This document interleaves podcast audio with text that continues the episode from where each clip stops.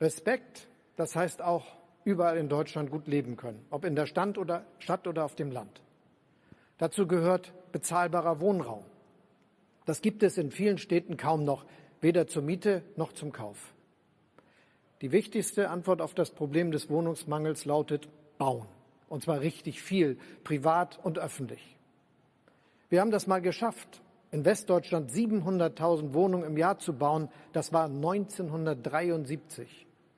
Letztes Jahr waren es in West und Ost zusammen gerade mal 267.000. Ich will, dass wir wieder mindestens 400.000 neue Wohnungen pro Jahr schaffen, davon 100.000 im sozialen Wohnungsbau. Das sagt sich einfacher, als es gemacht ist. Bei fast jedem Bauvorhaben gibt es Bedenkenträger. Aber mit Bedenken baut man keine Wohnung, mit Bedenken bekämpft man nicht die Wohnungsnot. Es gibt ja den schönen Spruch, an den Taten sollt ihr sie messen. Denn vom Wohnungsbau reden sie alle. Aber die harten Fakten sprechen eine andere Sprache. 1380. 3001. Das ist jeweils die Zahl der geförderten Neubauwohnungen 2018 in Baden-Württemberg und in Hamburg. 2018 war das Jahr, in dem ich in Hamburg den Staffelstab an Peter Tschentscher übergeben habe. Baden-Württemberg mit grün-schwarzer Regierung hat damals also gerade mal 1380 Neubauwohnungen geschafft, Hamburg mehr als doppelt so viele. Und im Verhältnis der Bevölkerung sind das in Hamburg zehnmal mehr.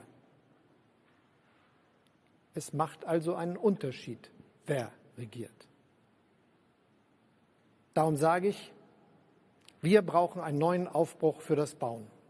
So helfen wir denen, die eine Wohnung suchen, aber nicht nur. Wir schaffen auch tausende gute neue Arbeitsplätze für Maurer und Zimmerleute, Malerinnen und Klempner. Gute, ordentlich, anständig bezahlte Arbeit. Deshalb werde ich Kommunen, Wohnungsunternehmen und Bauindustrie in einem Bündnis bezahlbarer Wohnraum für alle zusammenbringen und konkret vereinbaren, wer was zum nötigen Wohnungsbau beiträgt. Jeder weiß, das mit dem Bauen geht in Deutschland nicht von heute auf morgen.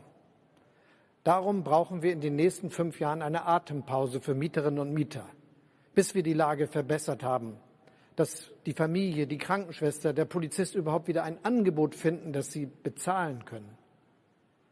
Darum werden wir einen gesetzlichen Mietenstopp einführen.